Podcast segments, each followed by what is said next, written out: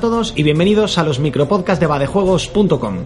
Yo soy Antonio Santo y hoy tenemos con nosotros a un invitado muy especial para hablar de The Witcher 3, el gran lanzamiento no ya de la semana ni del mes, sino probablemente del año para la nueva generación de consolas.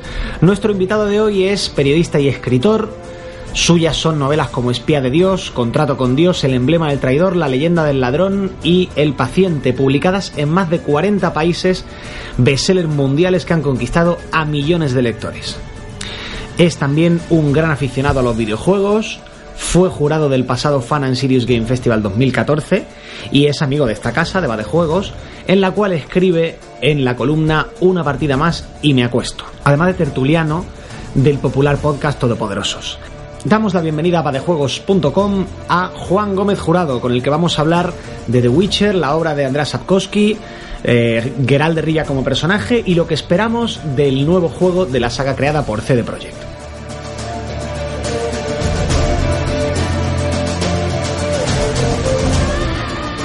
¿Qué es exactamente, en tu opinión, la, la historia de The Witcher dentro del mundo de la fantasía. Pues no estamos evidentemente ante, ante la Dragonlance, precisamente.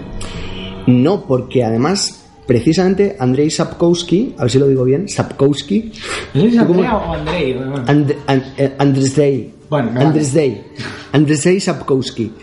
Eh, es el primer autor que, digamos, hace triunfar la fantasía sucia. Esa especie de fantasía oscura en el que la magia tiene una parte relativamente importante en lo que está ocurriendo, pero que es mucho menos importante que digamos que el desarrollo dramático de los personajes y sobre todo esa sensación de que las cosas cuestan, de que una espada es una espada porque está rota y mellada y, y, sirve para matar gente y no para ser un símbolo de la realeza como hacía Tolkien, por ejemplo. Esto que ahora el rey de hacerlo es obviamente George R. R. Martin, que es el segundo que llega a la fiesta. Y eh, ahora a todos nos gusta mucho esto, después de que Juego de Tronos se haya convertido en un fenómeno de la cultura popular sin parangón. Pero no nos olvidemos que el primero que hizo triunfar esto fue un polaco. Yo tengo la sensación de que la, de que la clave, por lo menos para mí, de la fantasía sucia es, vale, hay magia, hay monstruos, lo que tú quieras, pero la gente es gente y se comporta como gente. Eso es muy bonito lo que acabas de decir. Sí, yo creo que, fíjate, no se me había ocurrido, pero efectivamente tienes razón. Lo más importante en las historias de esa fantasía oscura es el egoísmo. Claro. El egoísmo personal. Sí, sí, o sea, no, no, no hay héroes, hay gente que hace cosas buenas, por las razones que sea, y tampoco hay malos unidimensionales, hay gente que sigue su propia agenda, y bueno, pues una lástima que para eso tengo que matar a un montón de gente pero que no tienen como objetivo hacer el mal, ni que triunfe la oscuridad, ni nada. Sí, yo creo que eh, un poco la, clave de, este tipo de novelas que están tan ancladas en, en la humanidad es que cada uno hace lo que puede.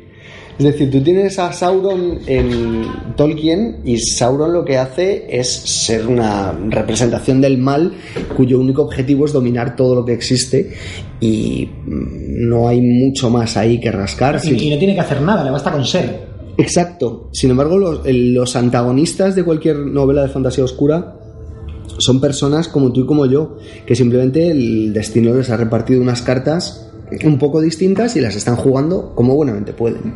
Y ahí tenemos a Geralt, que también como, como héroe de fantasía es muy atípico. Tú dices Geralt, a lo mejor. Yo, digo Geralt, ¿no es Geralt? Yo no lo sé, no tengo ni idea porque no sé nada de polaco. Yo digo, yo siempre he dicho Geralt de Rivia. Es que Gerald me suena un poco a. Sí, a. a, nombre de Basset Hound, ¿no? Está un poco quizás an, anglificado. Anglificado, sí, no lo sé. Yo conocía a Sapkowski en una feria del libro. Le conocí antes de ser yo escritor. Y recuerdo que mm, compré todos los libros que había publicado él en castellano por aquella época. Estamos hablando del año 2000 y se los llevé con toda mi buena voluntad y en una pila. Estaba completamente solo. El señor en la caseta de la factoría de ideas, si no recuerdo mal, que fue su primera editorial, mm. ahora está con Random House, me parece. Y le llevé todos los libros y el señor estaba muy sorprendido de que de repente apareciera por allí un chaval de veintipocos años con una pila con todos sus libros y me estuvo preguntando que por qué me gustaban tanto sus libros. No entendía muy bien que una cosa que él había hecho allí en, en, su Polonia natal eh, estuviese teniendo tanto éxito. Moderado para la época, ¿eh? estamos hablando del año 2000. Hoy en día es un fenómeno. Te iba a decir porque eso le pilló el día majo, porque tiene fama de ser un poquillo hueso el hombre. Eh, pero sí, es cierto que, que, luego las dedicatorias de los libros son muy, muy escuetas. Es decir, pone para Juan y la firma y poco más. Da gracias. Sí, no, no, pero me los firmó los cinco, los cinco que había entonces. No había salido todavía la Torre de la Golondrina ni el último, el de la sangre de los elfos, me parece, que se llamaba. Y la verdad es que... Creo que era la, Dama de la Fuente o... o... sí, eso es, o la Dama del Lago. Dama del Lago o algo por Eso es. Eso, yo tenía los cinco primeros y también tenía esa versión del cuento de Alicia en el País de las Maravillas que había publicado él en, en un tomito muy pequeño. Eso fue lo que, lo que le llevé. Y realmente lo que a mí me sorprendía, que es lo mismo pregunta que tú me acabas de hacer, era como Gerald podía ser un héroe que sangraba, que sufría, que tenía que cagar en mitad del bosque, porque realmente mm, era un ser humano. Y al que le están dando palizas día sí día también. Que es una cosa que me llama mucho la atención, porque los héroes normalmente pues reciben heridas un poco místicas como Frodo o, o tienen un espadazo al que curarse, pero a ningún héroe le rompen una pierna. Es una cosa tan, tan prosaica como romperle una pierna de un bastonazo. Yo creo que la diferencia entre la alta fantasía de Tolkien y la fantasía oscura es precisamente lo que tú acabas de decir. El, el héroe de la fantasía oscura es un héroe que tiene que aprovechar todo el éxito que pueda dentro del fracaso. Mientras que el héroe de la alta fantasía lo que tiene que asimilar es el fracaso dentro del éxito. Es decir, ¿qué ocurre con Frodo Bolson? Frodo es un héroe que tiene que dentro de su éxito lo único que consigue es fracaso, porque el éxito de su misión es su propio fracaso personal, porque efectivamente eh, acaba con todo lo que para él significaba la alegría o las ganas de vivir y por eso tiene que irse a, las islas imprecederas. Eh, es exactamente lo mismo para Arwen, para el propio el propio Aragorn cuyo éxito, una vez más, es simplemente una administración del fracaso personal, ¿no? Sin embargo, es al revés, en la fantasía oscura, eh, por regla general las cosas le salen mal. Siempre, pues eso, lo que dices tú, pues se le rompe una pierna o pierde el caballo o incluso si tiene que matar a un monstruo se da cuenta de que eh, eso no acaba de estar del todo bien lo que acaba de hacer. Y eso es lo tremendamente interesante, porque incluso ese fracaso eh, patente y, obvio se convierte en, el pequeño éxito o en esa pequeña victoria que todos somos capaces de reconocer, porque a nadie nos salen bien las cosas, por regla general. Y eh, hacemos lo que podemos. sí, uno, quizá no puede identificarse con salvar el mundo, pero sí con un trabajo bien hecho. sí, eso es un poco lo que dice. Una peli de Howard Hawks, ¿no? Sí, es un poco lo que, lo que dice el, juego de Witcher, ¿no? El mundo no necesita un héroe, necesita un profesional. Eh, eh, sí, yo creo que, en realidad, eh, una vez más, uno hace lo que puede en, en, este tipo de sagas y en este tipo de historias y con lo que sale pues se alegra en la medida de lo posible creo que, que Gerald de Rivia no es alguien que fuese a tirar el anillo al fuego. No creo que lo, que lo hiciese nunca. Sin embargo, Gerald es alguien que sería capaz, después de haber arrasado una aldea enemiga o de haber aniquilado un monstruo que igual era un poquito más humano que los seres humanos que le encargan que lo mate, sería capaz de mirar el lado bueno de las cosas y decir, bueno, por lo menos hoy he sacado para comer.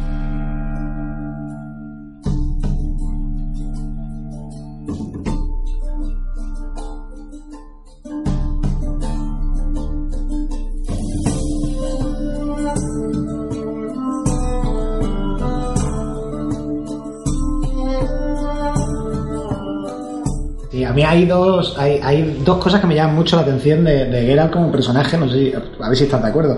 La primera es que en realidad todas las, eh, toda su historia personal a, a, lo largo de las novelas es el conflicto entre el código del brujo, que le exige neutralidad, o sea, es la disonancia cognitiva entre su exigencia de neutralidad por el código del brujo y su interés personal en salvar a sus seres queridos, porque a él la política sí que le importa una mierda. Se acaba metiendo en política como consecuencia de que es la única forma que tiene de salvar a sus seres queridos. Eso por un lado ese conflicto y por otro lado el conflicto que tiene con que aunque es un ser humano en apariencia, en el fondo no lo es. Al convertirse en un brujo se convierte en otra cosa. No puede tener descendencia, tiene mutaciones, tal, y la sociedad lo aparta como tal. Entonces es un señor que lleva 100 años vivo y que se autopercibe ya como un monstruo, como, un freak en, inglés. Sí, es todo, todo es verdad. Yo creo que lo que hablábamos antes del realismo es lo que te permite inferir eh, el que las personas se comporten como personas. Nadie en su sano juicio se comportaría como Frodo Bolson. Sin embargo, si tú estás en el puesto de haber nacido en la piel de un brujo medio elfo que tiene unos determinados poderes y es bueno en una única cosa, que es en matar, pues haces lo que puedes con las cartas que te han, que te han repartido. Hablabas tú antes del código. Ese tipo de disonancia cognitiva lo tenemos todos en nuestra vida cotidiana. Un periodista al que se le presupone una cierta objetividad, luego en el día a día, cuando tiene que escribir dentro de un periódico, se da cuenta de que la objetividad es la que le marcan las circunstancias, la hora de cierre y lo que ha podido hacer él en el contexto en el que se mueve es exactamente lo mismo para un político y casi te diría que está lo mismo para un carnicero. por, poner un ejemplo más prosaico, a nadie le gusta la explotación laboral, pero yo me tengo que comprar las camisetas en Zara. Exactamente. No, no, es que, es que eso es así. Es decir, eh, existe un ideal al que todos podemos intentar aspirar y Gerald lo tiene también, pero luego no puede hacer nada con él más que utilizarlo para limpiarse el culo mientras está en un campo eh, a través intentando salvar a, la pequeña, a la que tiene que salvar porque eso es lo que más le importa realmente.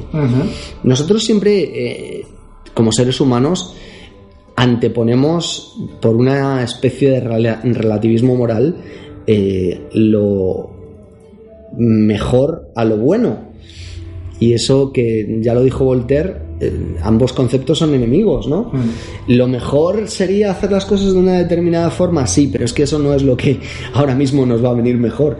Entonces, yo creo que eso lo ha entendido muy bien. Otro que lo entiende muy bien también es Patrick Rothfuss, que es alguien que con el personaje de Quoth hace algo muy parecido a lo que hace Sapkowski con Gerald de Rivia. Es decir, está oponiendo todo el rato el ideal a la realidad del día a día y a lo que tiene que hacer un héroe en determinadas circunstancias. ¿Las? En las tofas ocurre eso también, efectivamente, sí, que sería lo bonito y lo idóneo. Desde luego no lo que acaba haciendo el protagonista. Que además lo que haríamos cualquiera de nosotros. Se ve en una situación muy parecida además a las de Gerald de Rivia. Por, eso lo saco como ejemplo, que, que, ahí tienes que elegir entre tu figura, tu hija, aunque no lo sea biológicamente, y la humanidad, y cualquier padre elige a su hija y le dan por culo la humanidad, pero vamos, ¿Así? Sí, creo, yo escribí 500 páginas al respecto, al respecto de eso mismo. Eh, eh, lo interesante de, de Gerald de Rivia es que es alguien que hace cosas. Es decir, que no se queda mm, detenido ante esa disonancia cognitiva de la que haces antes. Es un héroe proactivo que ve que las opciones que tiene disponibles son las que hay y escoge dentro de ese tipo de opciones cuál es la que más se va a aproximar al objetivo último, que es lo que él entiende por el, por el bien más cercano o el bien que él puede realizar. Mm, sería precioso que cualquiera de nosotros tuviera la capacidad de ejecutar el bien absoluto. Sí, durante los cinco primeros minutos, porque lo siguiente que haría sería convertirte en un tirano, ¿no? Y entonces, precisamente el aterrizar las cosas hasta ese nivel es lo que crea la genialidad de este personaje y de esa fantasía oscura que yo creo que él inaugura. ¿Tú crees que se puede adaptar a todo esto que estamos hablando al videojuego sin que se pierda? Yo tengo un referente todavía, mira, está ahora mismo metido dentro de la PS4, está metido el disco de The Witcher 3, tengo muchísimas ganas de empezarlo. Muchas ganas de que me vaya para poder jugar de una vez. Efectivamente, tengo muchas ganas de que Antonio Santo desaparezca del salón de mi casa para poder, para poder empezarlo, pero me voy a centrar en lo que yo creo que más se parece antes de empezar todavía a tocar los mandos, que es Skyrim. Eh, creo que en Skyrim se planteaban también este tipo de narrativas, yo creo que también bebiendo mucho de la saga de Gerald de Rivia, en la que existe una historia principal. Yo creo que en Skyrim se planteaba algo parecido a Skyrim, que ojalá algún día veamos en un juego de Elder Scrolls también en la PS4 pronto, porque creo que ha sido el mejor juego de rol que se ha hecho hasta, hasta la época. Y precisamente eso tiene mucho que ver con el rol. El crecimiento personal se produce a través de la sangre y del esfuerzo. Y creo que en The Witcher tienen que aprovechar ese, esos planteamientos que hace. Te, vuelvo a poner en camino preguntándote por algo más concreto que, se puede perder con el género de la fantasía sucia. Que es que la alta fantasía o la fantasía heroica cuenta con un factor muy grande de espectacularidad no hay nada imposible para un héroe de fantasía heroica. O sea, un, un Drift Urden o un héroe de la Dragonlance es un caballero, es Amadís de Gaula. Y se puede enfrentar a un dragón o a Satanás, a quien sea que va a ganar, porque es el bueno y el bien al final siempre gana. Supongo que, mm, los juegos de hoy en día caminan en una dirección completamente distinta a lo que habían sido hasta ahora. Si tú ves, y hablo de los juegos de rol en concreto, si tú ves eh, Diablo 3, es un juego divertidísimo que a mí me apasiona, pero que mientras lo estás jugando eres consciente todo el rato de que aquello no tiene ningún sentido. Ya no solo por el hecho de que los monstruos crean mm, cadenas mágicas que te hace que pelear contra uno te haga que de repente otro, sino simplemente porque eres consciente de que esa espada nadie la podría sostener, de que nadie tiene esa fuerza para hacer eso y de que la magia además que se plantea si tú coges por ejemplo una, una cazadora y empieza a, disparar esas flechas, es casi anti antieconómica, ¿no? O sea, lo interesante de eh, autores como Rothfuss o Andrei Sapkowski es que le dan un cierto sentido también de fisicidad a la magia. Es decir, la magia es una bolsa cerrada en la que tú estás sacando un poco, pero tienes que dar a cambio otra cosa para que, eh, bueno, pues el principio de la segunda ley de la termodinámica. Claro, eso es así, ¿no? Entonces eso te hace de repente que todo te parezca creíble y de que una pequeña acción parezca mucho más grande en realidad porque tú has tenido que pagar para, para hacer esa acción, ¿no? Entonces eso yo creo que precisamente hará el juego bastante más grande o bastante más interesante y ya estaba de alguna forma eh, reflejado en los dos anteriores pero creo que en este, por los vídeos que he visto y por eso poquito que me has dejado tocar el mando antes de empezar, va a estar más reflejado todavía. Eh, te saco un poco de, tu terreno, luego volveremos al, aspecto narrativo, digamos. Eh, ¿Hasta qué punto crees tú que es importante el aspecto técnico visual del juego para poder identificarte con el personaje y meterte en la historia. Porque no sé si habrás visto en redes sociales que ha habido una gran polémica con el supuesto downgrade. Bueno supuesto no el, juego ha, bajado en calidad con respecto a los primeros trailers de hace unos años. Yo creo que el gamer por definición es una persona que vive para cogérsela con papel de fumar. No me parece de recibo en absoluto que nos estemos quejando si una cosa tiene un frame rate de 70 o de 90 o de 50 o de 100. Un juego tiene que sonar bien, que parecer bien y que estar metiéndote dentro del juego todo lo posible. Si tú ves Bloodborne, Bloodborne hay momentos en los que en, obviamente la calidad de las imágenes es un pelín distinta a lo que tú habías tenido antes. Efectos de luz que no se entiende muy bien de dónde están saliendo. O de repente la cámara se acerca y tú sabes que ahí la cámara no puede estar. Pero mm, el juego es bueno o malo no en función de que tenga determinados gráficos. Eso en última instancia lo único que le importa es al chaval que se ha gastado 2.000 pavos en un PC y que ha hecho, mm, digámoslo así, una malísima inversión, porque el PC le va a durar lo que le va a durar. A un jugador, lo que le importa de verdad en el fondo de su corazón es estar pasándoselo bien mientras está jugando. Lo demás es totalmente irrelevante. Shovel Knight no tiene un frame rate tremendo. Eh, cualquier juego de estos de, Tower Defense que están pixelados ahora, como uno que salió en la, en la PlayStation Store hace no mucho, no sé si sabes de cuál te estoy hablando. No era un juego de estos de, party, de que era un tipo gauntlet en los que hay una especie de torre y tú tienes que ir eh, matando a tus amigos. Eso eh, podíamos programar tú y yo esos píxeles con una tableta y 10 minutos de diseño, no había mucho más. Pero el auténtico genio no está en hacerte unos gráficos que te cagas. El auténtico genio está en transmitirte una experiencia de juego que te haga creerte lo que estás viendo.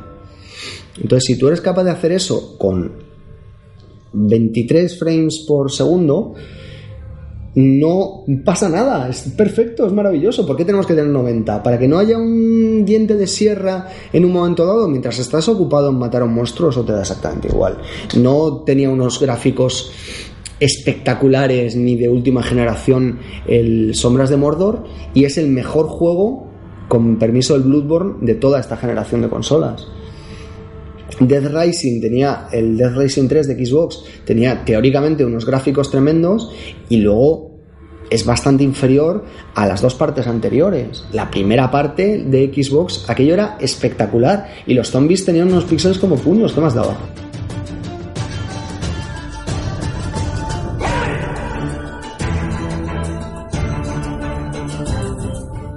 Volviendo al tema narrativo, tú y yo hemos hablado muchas veces de, del gran problema del diálogo en los videojuegos, que está muy mal resuelto. es, un momento en el que uno... Bueno, el, experto eres tú ahí, ¿eh? Sí, sí, no, no, no, no, espérate a que te saque, a que llegue a donde quiero llegar. Eh, The Witcher utiliza mucho el diálogo para pedirte, digamos, información o pedirte inputs de acción que van a generar consecuencias a largo plazo. Me explico. Lo creeré cuando lo vea. Sí, sí, antes de empezar. porque también, ¿sabes quién nos dijo esto hace mm, casi 10 años ya? Peter Molinex. Cuando, sí, ya, claro. Cuando, cuando nos estaba vendiendo el primer Fable. En este caso no te lo digo por The Witcher 3, te digo por los previos. O sea, es algo que, ya, que ya he visto hacer en los juegos anteriores. A donde, a donde quería llegar con esto es. Muy probablemente el juego te lo hará una primera vez para avisarte, como ocurría en, el, en The Witcher 1. Tú llegabas a, mm, un sitio, lo voy a decir para no hacer spoiler, había unas cajas que estaban llenas de un cargamento de armas que había una gente que quería coger. Entonces esta gente llegaba y te decía, esa caja no la vamos a llevar nosotros. Y tú estabas por allí y podías decir, mira, yo no tengo ni idea de quiénes sois. Con lo cual podéis ser ladrones. Y a mí me ha contratado un señor para estar aquí cuidando de esto, o sea que no os lo vaya a llevar. O tú podías decir, vale, fantástico, llevaos lo que sois luchadores por la libertad y os apoyo. ¿Qué pasa? Que si les dejas llevárselo, cinco horas después llegas a un sitio y han utilizado esas armas para matar civiles. Tú automático, de repente te, los piensas. Porque aunque no todas vayan a tener consecuencias a largo plazo, tú sabes que es algo que te pueden hacer. Con lo cual ya todo se vuelve significativo, o por lo menos se vuelve significativo durante suficiente tiempo como para engañarte.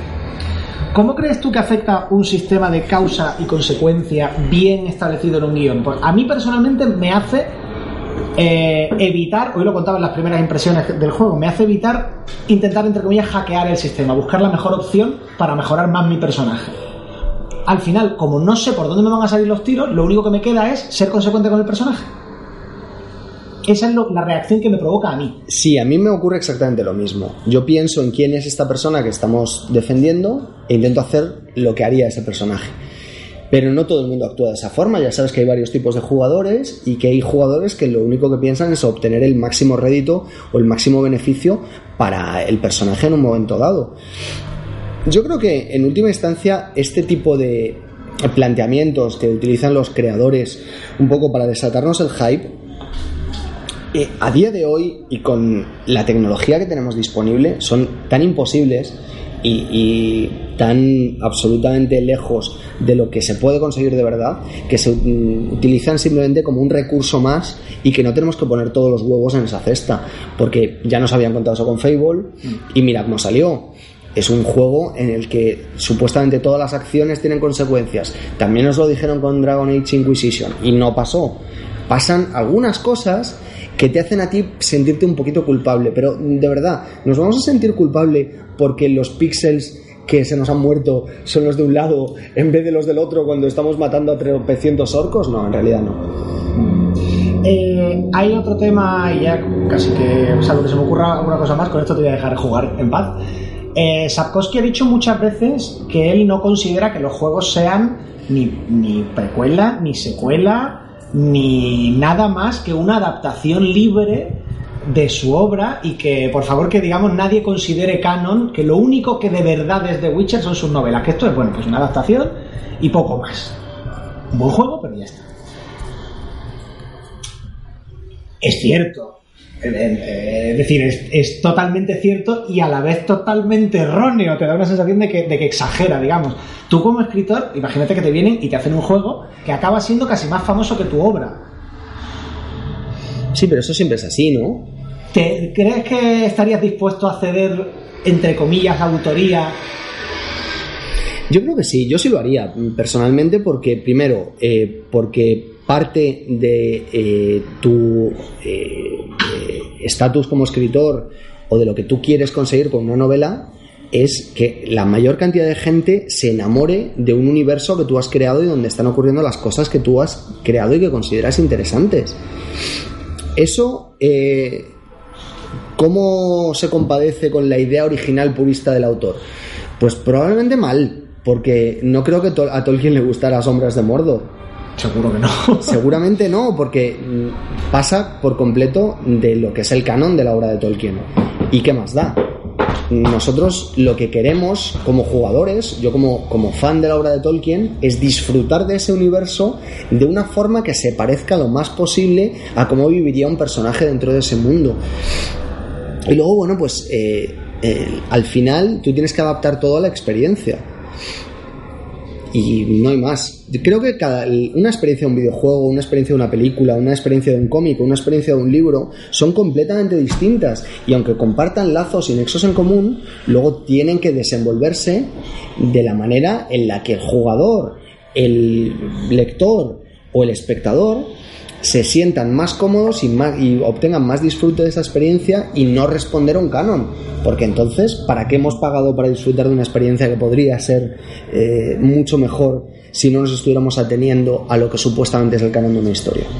Ah, bueno, sí, decía yo algo más te quería preguntar. Lo hemos comentado antes fuera de micro, pero bueno, pues, eh, eh, ha destacado Arthur Gies de Polygon que bueno, que veía cierto, cierto racismo y cierto sexismo en la historia por no dar más visibilidad a personas de razas no blancas y a las mujeres. ¿Cómo ves tú? Hombre, pues yo me imagino que en la Europa medieval fantástica que está planteando Sapkowski, pocos negros tenía que haber. Y me pregunto que qué será lo siguiente. ¿Vamos a poner un elfo negro? ¿O pongamos a un hobbit chino? No, hombre, no.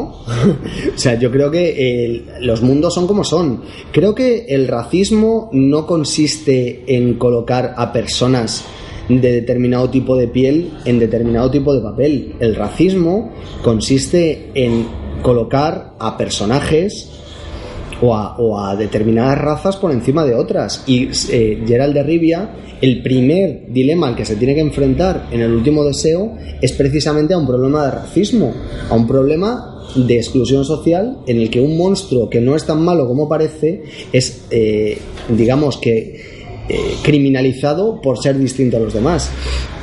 Y muy poca gente va a, a no entender eso y sin embargo tampoco cambiaríamos nada si colocáramos el foco en que el tono de la piel del personaje fuera completamente distinto. No, no creo que ese sea el camino y creo que Arthur Gies se está equivocando bastante. Y sobre todo que no forma parte de, los temas de la historia. Yo creo que sí que es racismo evitar un tema que está ahí. Quiero decir, si tú haces una historia en la América, en Estados Unidos de los años 20 y no hablas de racismo, si hay un sesgo pero es que eh, en, The Witcher lo estarías metiendo con calzador. Es decir, tendrías que construir la historia alrededor de ese tema para poder hacerlo. Claro, y entonces no, sí que nos estaríamos saliendo de lo que es de verdad la historia, que al fin y al cabo es una batalla no del bien contra el mal, sino del menos malo de los desenlaces posibles dentro de un mundo ah, tremendamente imperfecto. Y en ese mundo es donde los personajes, una vez más, intentan hacer las cosas lo mejor que pueden. Y eso es bastante más realista que colocarle una raza determinada a un personaje para que tenga esa supuesta visibilidad. Bueno, pues ya eso es todo antes de que me coma tu perro. ¿Ya puedo jugar? Ya puedes jugar. ¿Ya puedo jugar? Bueno, pues nada, ha sido un placer.